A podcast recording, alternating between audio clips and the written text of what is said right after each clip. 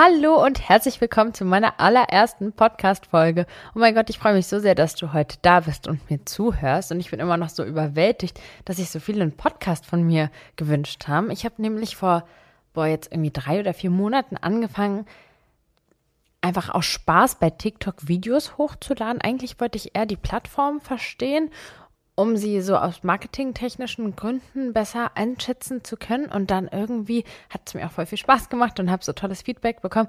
Tja, und jetzt am Ende irgendwie erzähle ich euch Sachen aus meinem Alltag, meine Gedanken, deswegen jetzt auch so der Podcast-Name.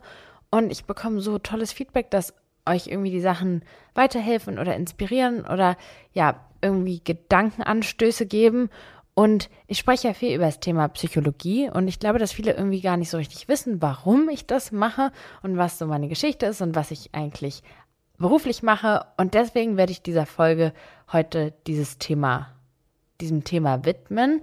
Und los geht's.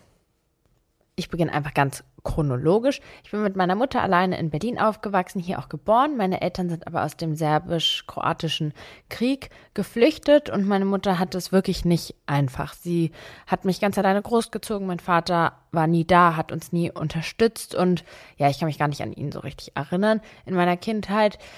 Und deshalb war ich auch wirklich viel alleine und auf mich auch alleine gestellt. Es war auch nicht so leicht. Da, wo ich aufgewachsen bin, gab es nicht so viele ausländische Kinder, fast gar nicht, ehrlich gesagt. Und ja, ich habe mich immer irgendwie anders gefühlt. Es war auch so, dass irgendwie alle so Familien hatten und ja, naja, es war eben so, wie es war. Und ich bin wirklich sehr, sehr stolz auch drauf, was meine Mutter alles geschaffen hat und erschaffen hat. Und also so an der Stelle.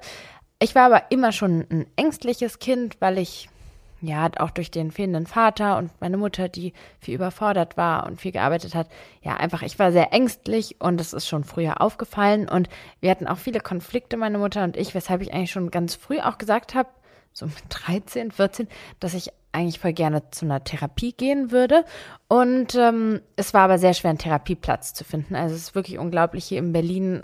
Also es ist, wenn man wirklich Hilfe braucht, ich finde das wirklich schade, dass das System so ist, wie es ist, aber ein anderes Thema. Naja, lange Rede, kurzer Sinn. Habe ich dann den mittleren Schulabschluss vor mir gehabt und da sollte ich mir ein Thema aussuchen, über das ich referiere. Und ich weiß auch nicht, warum mich das so fasziniert hat, aber zu der Zeit ist Natascha Kampusch geflohen. Wer Natascha Kampusch nicht kennt, Sie ist so ein ganz berühmtes Opfer, das mit acht Jahren entführt wurde. Und ich glaube, als sie dann 18 war, konnte sie fliehen. Und sie ist dann so durch die Talkshows gegangen und hat halt erzählt, wie es war.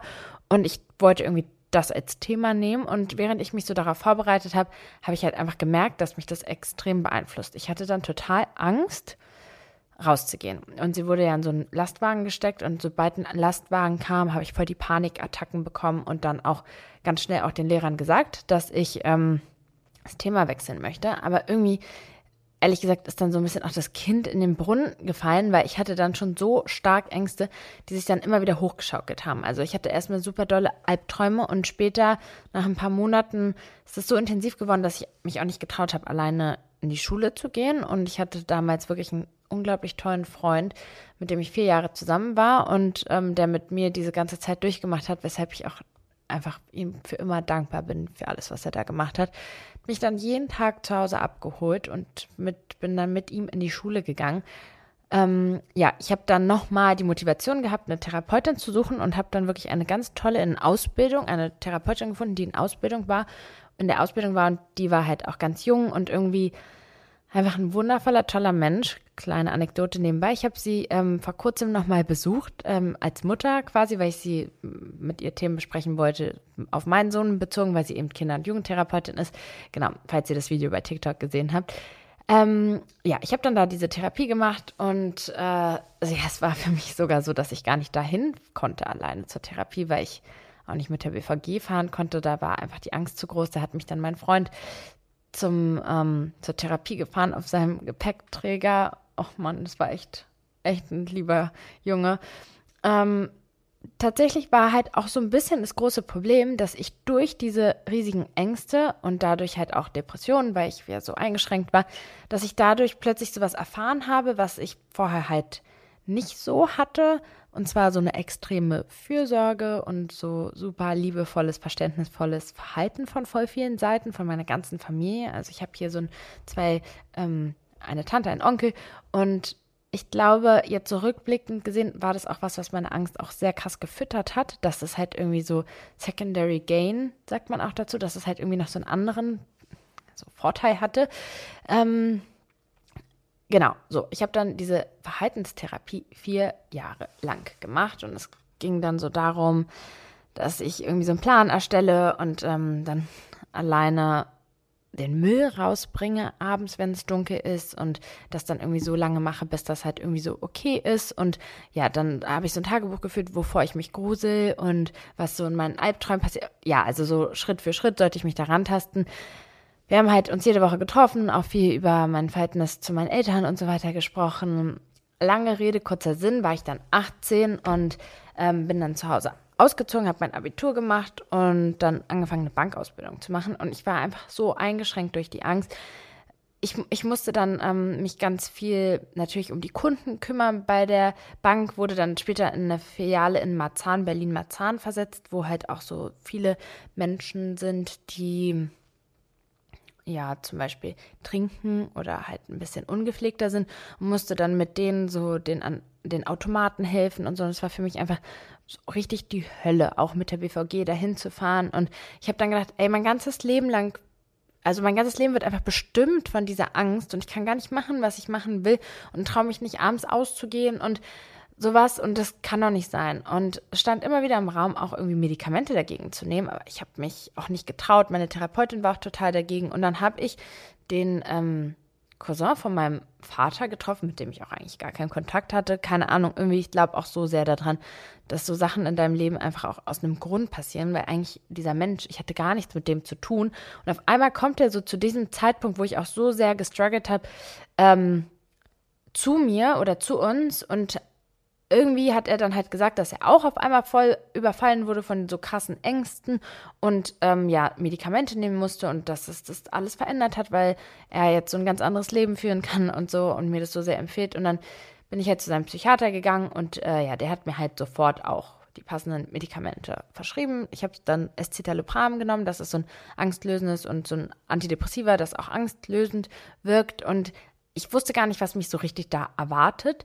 Ähm, ich habe tatsächlich durch diese Tabletten zehn, also es ist so in einem Jahr gerechnet, ich habe sie ungefähr im August genommen, von August bis August habe ich, in der Zeit habe ich zehn Kilo zugenommen und tatsächlich auch wieder zehn Kilo abgenommen, ohne irgendein, dass ich mich überhaupt damit so wirklich beschäftigt habe. Ich habe mich jetzt nicht wirklich bewusst mit, mit Abnehmen beschäftigt. Also so, weil viele ja auch ähm, das Thema Gewicht äh, mit Antidepressivern und so weiter auch immer fragen. Genau, auf jeden Fall war dann so eine Situation, ich war im Supermarkt und ähm, hatte Sachen für einen Kuchen gekauft und so ein Obdachloser hatte hinter mir seinen Einkauf abgestellt, das waren Bierflaschen, die sind dann in meinen Einkauf gerutscht und dann meinte er so, ach Mäuschen, äh, backst du einen Zitronenkuchen? Und normalerweise wäre das sowas, wo mein Körper einfach ausgeflippt wäre mit Stress und Herzklopfen und Schweißhände und ähm, Schweißausbrüche und ich hätte sofort meinen Freund angerufen, wäre irgendwie so erstarrt, der hätte mich da irgendwie erstmal beruhigen müssen, so.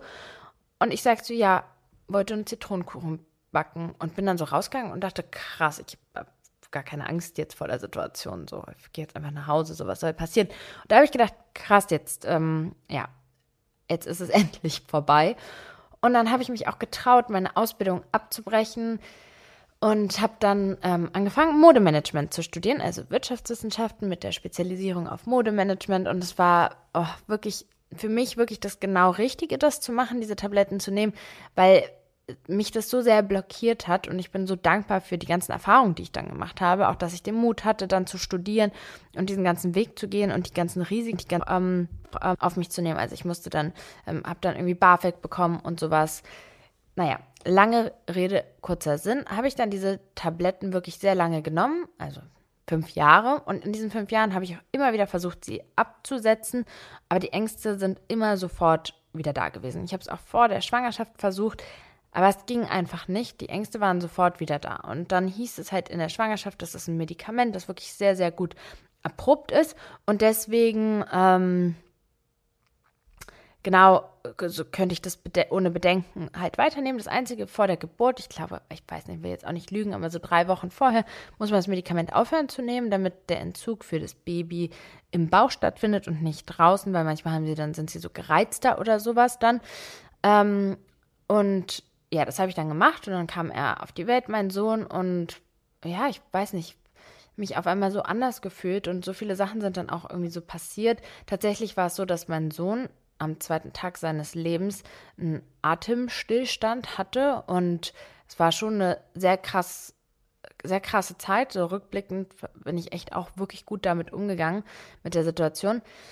Naja, wir haben halt in einem Haus gewohnt mit zwei Stockwerken und da war es halt so, dass ich dann irgendwann gemerkt habe, dass ich ähm, abends mich nicht mehr traue, alleine in die Küche zu gehen, die im Erdgeschoss war, wenn ich im Schlafzimmer im ersten Stock war. Und da war dann für mich auch wieder so ein Punkt, wo ich dachte, ja, okay, aber jetzt lässt du dich schon wieder so einschränken von der Angst und habe dann wieder diese Tabletten angefangen zu nehmen. Aber es hat sich irgendwie was verändert, weil ich wollte es einfach nicht. Also ich hatte vorher nie ein Problem, die morgens einfach so routinemäßig zu nehmen.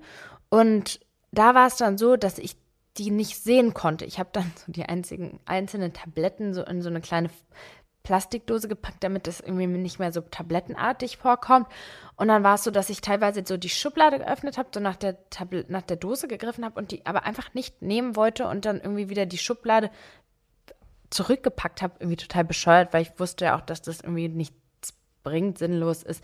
Einen Tag auszusetzen macht halt einfach nichts aus. Aber ja, ich glaube, es war auch wichtig, dass ich halt einfach gar nicht mehr, ich wollte das einfach nicht mehr. Und ich habe ja ähm, Modemanagement studiert, mit der, also mit Wirtschaftswissenschaften, mit der Spezialisierung auf Modemanagement und habe dann ähm, während des Studiums gab es dann halt so eine Situation beim Mittagessen, dass ähm, so sich Bekannte über ein Bauprojekt unterhalten haben, wo es um Studentenwohnungen ging. Und ich habe halt diese Studentenwohnungen mir dann irgendwie so, so angeguckt und war so, die sollten möbliert werden. Und ich, ich habe ja auch in so einer kleinen ich glaube, 35 Quadratmeter Wohnung gewohnt und mir die voll schön gemacht und den Platz optimal genutzt. Und dann war ich so, oh, also ich finde aber, dass das nicht so gut eingerichtet ist. Da kann man viel mehr rausholen. Und dann waren die so, ja, okay, dann schlag doch mal vor, was du so da machen würdest. Und war ja perfekt. Ich meine, da sollten ja auch Studenten wohnen. Und dann habe ich das so ein bisschen mit so einer Collage und so gemacht. Und dann dachte ich so, ach nee, irgendwie will ich das noch ein bisschen schöner machen und habe mir dann irgendwie so Programme runtergeladen und denen das dann vorgelegt. Und die fanden das mega cool und waren so, okay, guck mal, richte du doch einfach mal ein Zimmer ein. Und wenn wir das gut finden, dann würden wir das duplizieren oder dann bestellen oder dann ne, würden wir das halt auf 66 weitere Wohnungen duplizieren. Und so begann das dann, dass ich mit der Inneneinrichtung angefangen habe, weil die das einfach gut fanden, was ich gemacht habe. Und dann ähm, habe ich in dem Bauunternehmen, die haben ganz viele Häuser gebaut und da habe ich dann, ähm, also wenn zum Beispiel ein Haus gebaut wird, dann müssen ja da Böden ausgesucht werden, aber vor, vorher müssen auch Grundrisse gemacht werden, die optimiert sind für die Einrichtung und ähm, ja, die Küchen müssen ausgesucht werden, Lichtschalter, Fußleisten, Böden, wo kommen Lampenanschlüsse hin, so bezogen ja auch auf die Einrichtung. Und dann war ich halt involviert in diese ganzen Prozesse und habe dann in kurzer Zeit einfach super viele Projekte ähm, ja, jetzt fehlt mir das Wort, betreut. In dieser Zeit habe ich dann super viele Projekte betreut, weil es einfach so gut ankam, was ich gemacht habe. Dann ähm, habe ich auch noch andere Wohnungen eingerichtet, die so als möblierte Apartments ähm, genau vermietet werden sollten. Und ich habe das, ich habe halt echt genossen, dass ich da so ein gutes Feedback bekommen habe und ich kann schon auch einschätzen, dass ich das gut kann. Und mir hat es besonders viel Spaß gemacht, wenn das Budget klein war und ja, ich da irgendwie so knifflige Sachen mir überlegen musste.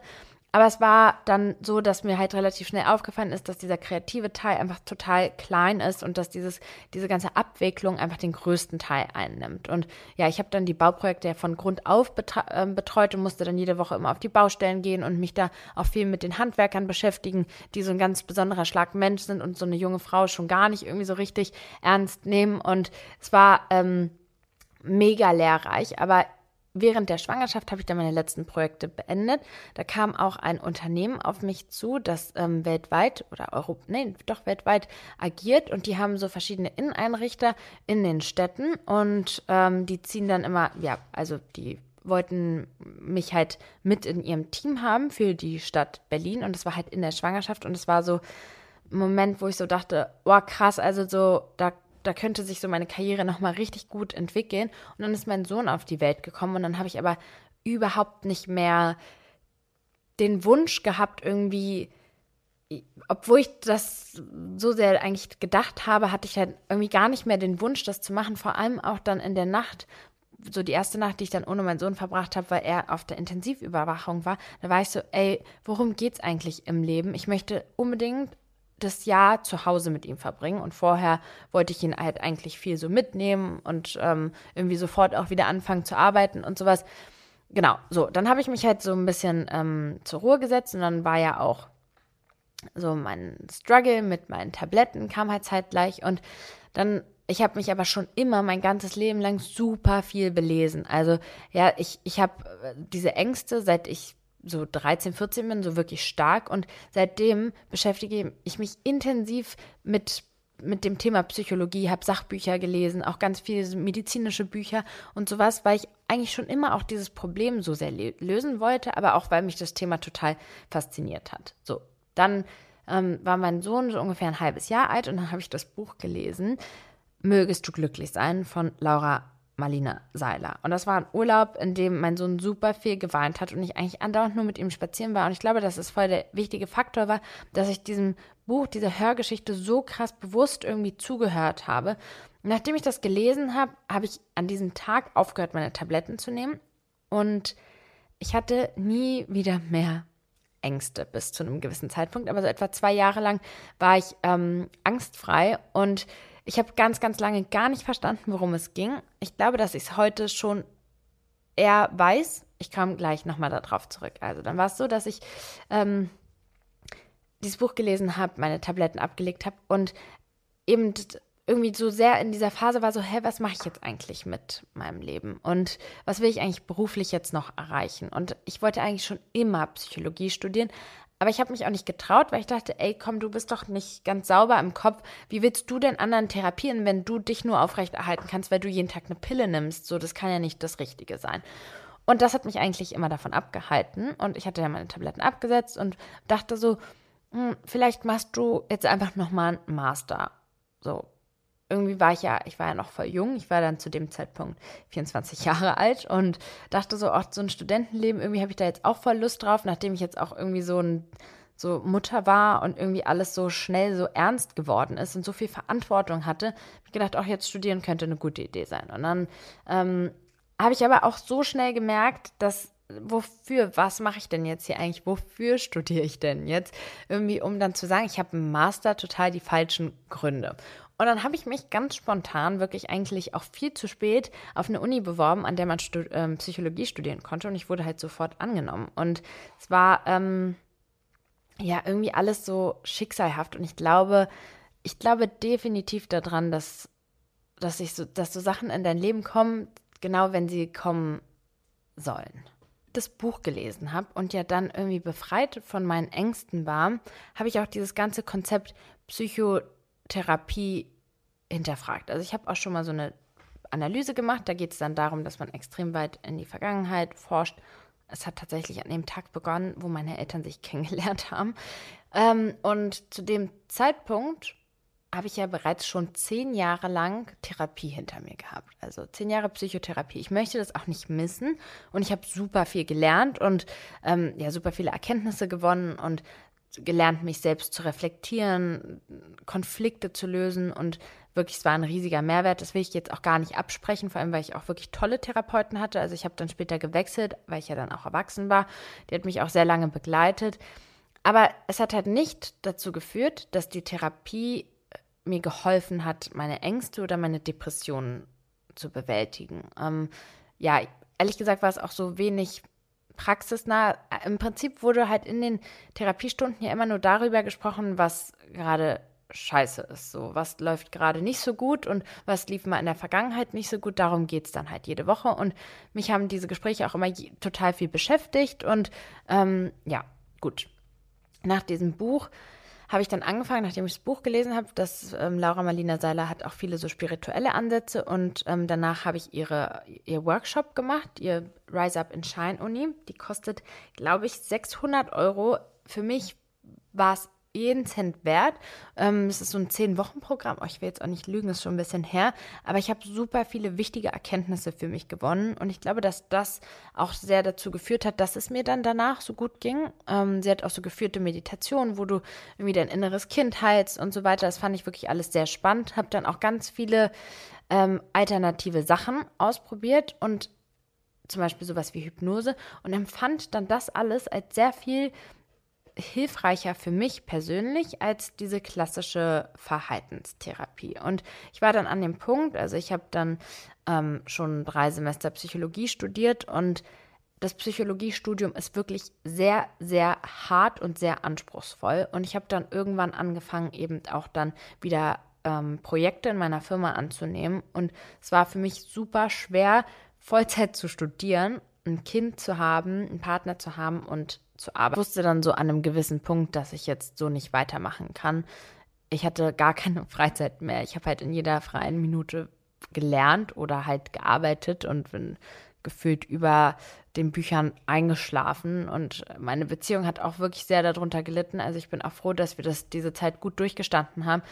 Aber ich musste dann halt auch noch mal schauen, was ich jetzt eigentlich wirklich will. Und ich fand halt, wie gesagt, an dem Punkt auch nicht mehr, dass die Psychologie so die Psychotherapie, wie ich sie erfahren habe, dass sie mir so geholfen hat, weil ich zum Beispiel auch dann ähm, das total vermisst habe, dass das meine Therapeuten auf sowas wie die Ernährung eingegangen sind und sowas wie Nährstoffmangel ähm, überprüft haben. Und es gibt super viele die Am Aminosäuren, die super wichtig sind für ähm, unsere Stimmung. Der Darm ist eine riesige Komponente. Noch nie hat mich ein Therapeut in 14 Jahren oder ein Psychiater gefragt, wie denn meine Darmgesundheit ist. All, all, das musste ich irgendwie so beim Arzt einfordern.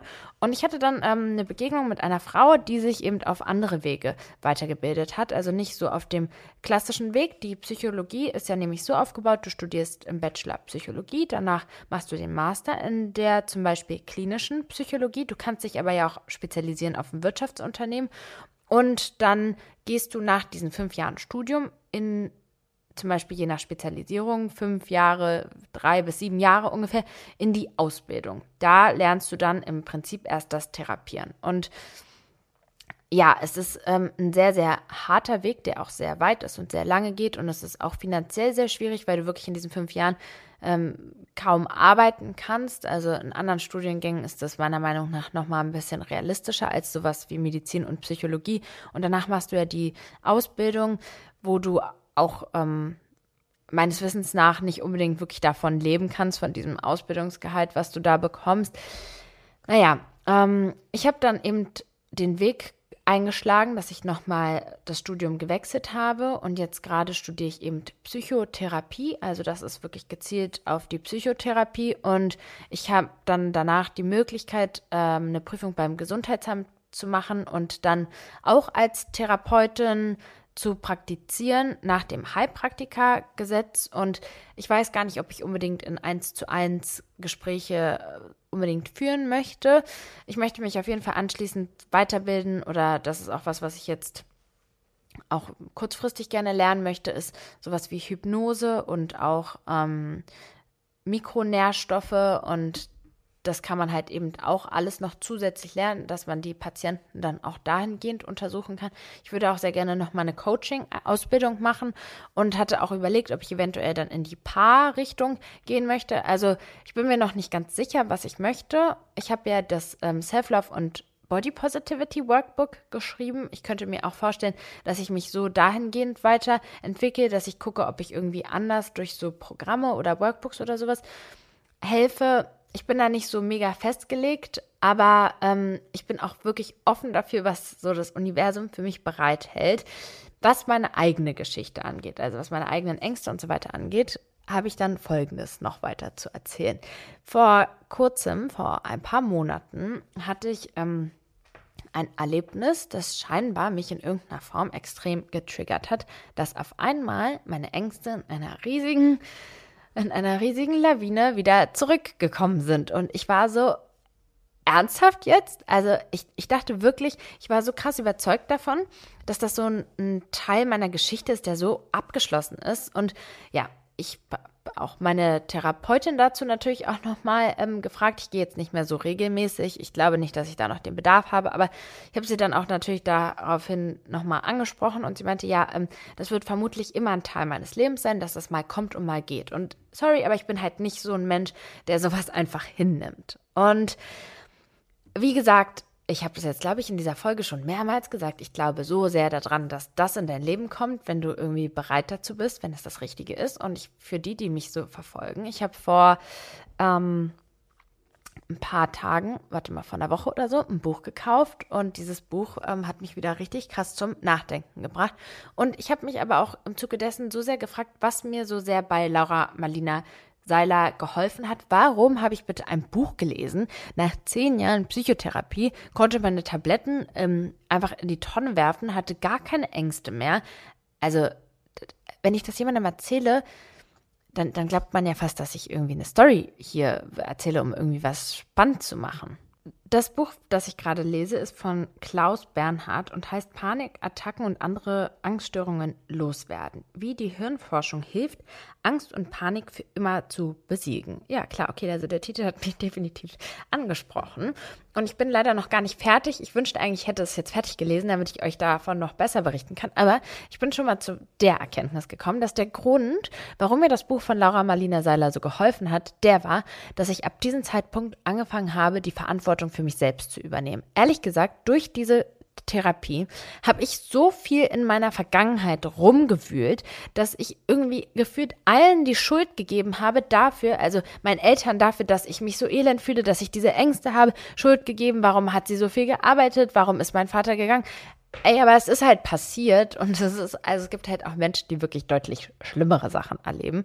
Und ja, ich, ich hatte auch ähm, viele Konflikte immer mit meiner Mutter und immer wieder haben verschiedene also meine Therapeuten, beide waren der Meinung und ich habe auch noch mal eine dritte Therapeutin für eine kurze Zeit gehabt, hat aber nicht so geweibt, aber auch die war der Meinung, dass ich den Kontakt zu meinen Eltern abbrechen sollte, weil mir das nicht gut tut. Und immer wenn ich den abgebrochen habe, dann ging es nach ein paar Monaten irgendwie warum auch immer mir so schlecht damit, dass ich den Kontakt wieder gesucht habe. Und erst Laura Marlina Seiler hat gesagt, dass unsere Eltern alle so wie sie sind immer nur das Beste für uns wollten, aber auch in den Situationen nicht anders konnten. Eltern sind keine Superhelden. Man, wenn du selbst ein Elternteil bist, dann weißt du das. Du gibst jeden Tag alles und manchmal machst du aber trotzdem einen Fehler, weil wir irgendwie alle nur Menschen sind. Und es war so einprägsam, wie sie das gesagt hat. Und ich habe wirklich angefangen, alles hinter mir zu lassen und mich einfach diesen Teil von mir, ich habe, glaube ich, an diesem Urlaub, habe ich einfach diesen Teil von mir einfach dagelassen. Diese, diese kaputte Frau, dieses traurige Mädchen irgendwie, die immer wieder über ihre traurige Vergangenheit nachdenkt. So, was bringt mir das denn? Warum soll denn jetzt meine Vergangenheit meine Zukunft beeinflussen? Und durch das, ähm, durch diesen, durch das Programm von ihr, das habe ich nämlich direkt danach gemacht, also da geht es auch viel so um Zug, äh, auch ein bisschen um deine Vergangenheit, aber auch viel um die Zukunftsplanung. Ich glaube, sie hat mich einfach so krass dann ausgerichtet, so auf andere Sachen und weshalb, ja, einfach das so wirksam war. Okay, aber zu dem Buch, das ich jetzt lese. Also wenn du betroffen bist von Ängsten und Panikattacken, aber auch von ähm, Depressionen, kann ich dir es wirklich nur ans Herz lesen, da mal reinzugucken, weil ehrlich gesagt hebt sich das von ganz vielen Büchern ab, die ich sonst gelesen habe, weil es auch so klar ist. Und zwar sagt er zum Beispiel ganz deutlich, ich unterschreibe nicht alles, was er sagt, aber er ist der Meinung, dass diese Analyse und Verhaltenstherapie, dass es nichts nicht wirksam ist, was Ängste angeht, sondern dass er verschlimmert. Denn er sagt, die neuesten wissenschaftlichen Erkenntnisse, und die sind tatsächlich gar nicht so alt, sind, dass ähm, unser Gehirn wächst ja, wenn wir gewisse Bereiche mehr benutzen. Also die Synapsen bilden sich weiter aus und die Neuronen, die miteinander feuern, um Informationen weiter zu verbreiten, werden immer stärker, umso öfter gewisse Informationen immer wieder abgerufen werden. Deswegen ist zum Beispiel ein Taxifahrer ja so unglaublich fit mit Straßennamen und Bezirken und Wegen und wie auch immer, weil er das ja andauernd benutzt, dieses Gebiet, die Neuronen da voll miteinander feuern und immer stärker werden und er sagt so eine Datenautobahn bilden sozusagen sozusagen. Ja, also da, zack, ganz schnell diese Informationen. Währenddessen, ja, wenn man jetzt ein Taxifahrer jetzt irgendwie anders, dann würde es ihm halt schwerer fallen, was Neues zu lernen, weil das die Neuronen da in dem Gebiet oder das Gehirn in dem Gebiet einfach nicht so gut ausgebildet ist.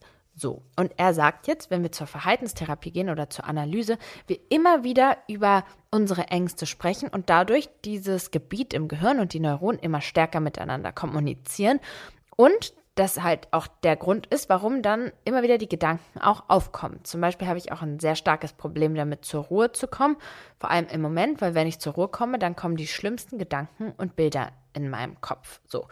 Und ähm, er sagt, das liegt eben daran, dass das Gehirn dann ganz automatisch einfach die Datenautobahn nimmt, die am besten funktioniert. Und da wir ja andauernd in unseren Angstgedanken sind, ja, dann ne, nehmen wir die, die Straße, die am besten funktioniert. Und er sagt im Prinzip, wie gesagt, ich bin noch nicht fertig, dass wir aufhören müssen, ähm, immer wieder über die Probleme zu sprechen und so weiter und das halt umlegen. Ähm, ich bin jetzt wirklich gerade dabei, dass er erklärt, wie genau das funktioniert, aber wenn ich so halt schaue, kann ich seine, seine Aussagen einfach nur bestätigen. Es gab in den letzten zwei Jahren auch immer wieder Momente, die mich hätten aus der Bahn werfen können, wo halt irgendwas Gruseliges passiert ist oder so, was mich hätte triggern können. Aber vermutlich, weil ich diese Gedanken einfach schon für eine lange Zeit nicht mehr so hatte, hat das Gehirn nicht automatisch wieder den Weg genommen, uff, jetzt nehmen wir mal wieder die super Angstgedanken.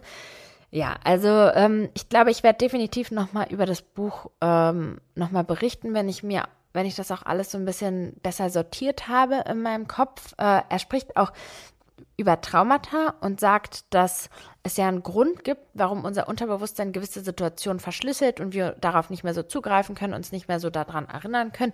Die Psychologie, Psychotherapie, die hat ja den Ansatz, dass man dann quasi alles aufmacht und sich alles genau anschaut. Und er sagt, dass das wie ein Virenscanner ist, der sich im Prinzip so den Virus nimmt, ihn zur Seite packt und ähm, unter Verschluss hält und dass es halt nicht vorteilhaft ist, diese Kiste zu öffnen und alle Viren rauszulassen, alles rauszulassen, so ist, ich, ich finde das schwierig. Ich muss mich dazu auf jeden Fall noch weiter belesen, weil es ähm, ja wirklich ein ganz anderer Ansatz ist als das, was man der Uni lernt. Und ähm, aber wirklich sehr spannend. Ich liebe das, wenn so ein neuer Input einfach kommt. Und ja, das sind, das sind meine Erfahrungen mit der Angst. Und ich weiß nicht, ähm, ich möchte gerne, ich, ich glaube daran, dass mir viele Sachen im Leben passiert sind, um auch anderen zu helfen. Und ich, war, ich bekomme auch ein tolles Feedback von meinen Freunden, die auch sagen, dass es ihnen hilft, mit mir zu sprechen. Aber ich merke auch, dass mir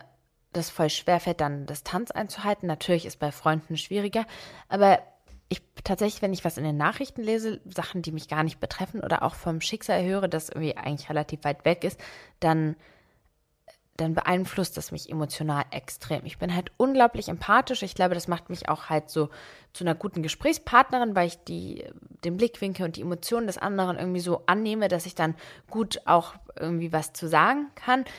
Und ich, also ich stelle mir das schwierig vor, dass ich dann so für zwei Jahre jeden Tag den Patienten oder jede Woche den Patienten sehe und da dann die Distanz halten kann. Deswegen ja, wäre das irgendwie so für mich das Schönste, wenn das, was ich jetzt hier gerade mache, also so ein Podcast machen oder so eine Videos bei TikTok, wenn ich das dazu dabei irgendwie Leuten helfen könnte und irgendwie so, es wäre, es gibt halt einfach nichts, keinen schöneren Gedanken für mich. Und ich sage euch ganz ehrlich, es fällt mir auch echt oft schwer, weil ich mich selber auch nicht so richtig ernst nehmen kann. So, ich meine, ich bin wirklich die Generation, wo Instagram so auf den Markt gekommen ist, habe viele Influencer irgendwie so ne, beobachtet in ihrem Werdegang und habe halt niemals in dem gedacht, dass ich sowas mache. Und ähm, ja, tatsächlich mache ich das jetzt gerade. Also, ja, es macht mir aber auch Spaß und euer Feedback hält mich am Leben. Und ich freue mich so sehr, wenn ihr mir von euren Geschichten erzählt und ich halt nicht das Gefühl habe, dass ich hier so alleine bin. So, das ist eigentlich der einzige Grund, warum ich das auch so gerne weitermache, weil ich irgendwie gar nicht das Gefühl habe, sondern ihr mir halt auch schreibt und wir irgendwie so ein Community-Gefühl haben. Und deswegen, ähm, bitte freue ich mich auch sehr drüber, wenn ihr euch bei mir meldet und mir ein Feedback gebt und auch zu dem Podcast. Ja, auch nochmal jetzt, weil das ja die erste Folge ist zu dem Ablauf. Ich möchte irgendwie wirklich gerne so einen Podcast machen, der auch informativ ist und ähm, deswegen würde ich immer Themen aufgreifen, die auch so ein bisschen auch zum Nachdenken anregen. Und ich wollte es so aufbauen, dass ich am Anfang einer ähm, Woche eine Folge alleine mache, wo ich halt etwas erzähle zu einem bestimmten Thema. Das würde ich auch so weit halt vorbereiten, dass es wissenschaftlich fundiert ist, dass es informativ ist, dass es halt einfach ein Mehrwert ist. Und dann würde ich zum Ende der Woche einen Gesprächspartner einladen, entweder einen Experten oder ähm, meinen Mann oder meine beste Freundin, die auch sehr ähm, gebildet ist und auch sehr kritisch, mit der ich immer einen sehr, sehr guten Talk habe, also die, mit der ich wirklich eine gute Diskussion habe. Und zu dieser zweiten Folge würde ich euch dann halt im Prinzip so quasi mit einladen und halt bitten, dass ihr in diesem Zeitraum nach der ersten Folge eure Fragen stellt und Kommentare dazu abgibt, sodass wir halt so noch mehr auf euch oder ich noch mehr auf euch eingehen kann. So stelle ich mir das vor. So, das ist jetzt die erste Folge. Die zweite Folge, da werde ich ähm, das Interview mit meinem Mann hochladen. Ich hatte ja bei Instagram ähm, die Frage gestellt, was wolltet ihr schon immer einen Mann fragen und halt mit ihm eben darüber gesprochen. Ich glaube, dass es auch ganz spannend ist so habe ich mir das vorgestellt, aber auch gerne dazu Feedback, ob ihr euch das irgendwie wünschen würdet, dass ich einfach mehr so einfach so quatsche. Ich mag das ehrlich gesagt, also ich, kann es machen, aber ich, ich höre mir sowas ehrlich gesagt nicht so gerne an, weil ich bin eher so der Typ, der gerne was lernen möchte und noch mehr Informationen irgendwie aufsaugen möchte. Aber vielleicht, wenn die Mehrheit irgendwie da ganz anderer Meinung ist, dann richte ich mich natürlich da auch total nach euch. So, so viel dazu. Ich wünsche euch ansonsten einen wundervollen Resttag. Vielen, vielen Dank fürs Zuhören. Danke fürs Supporten. Ihr könnt mir sehr gerne bei Instagram schreiben oder ähm, folgen und ähm, hoffe bis zum nächsten Mal.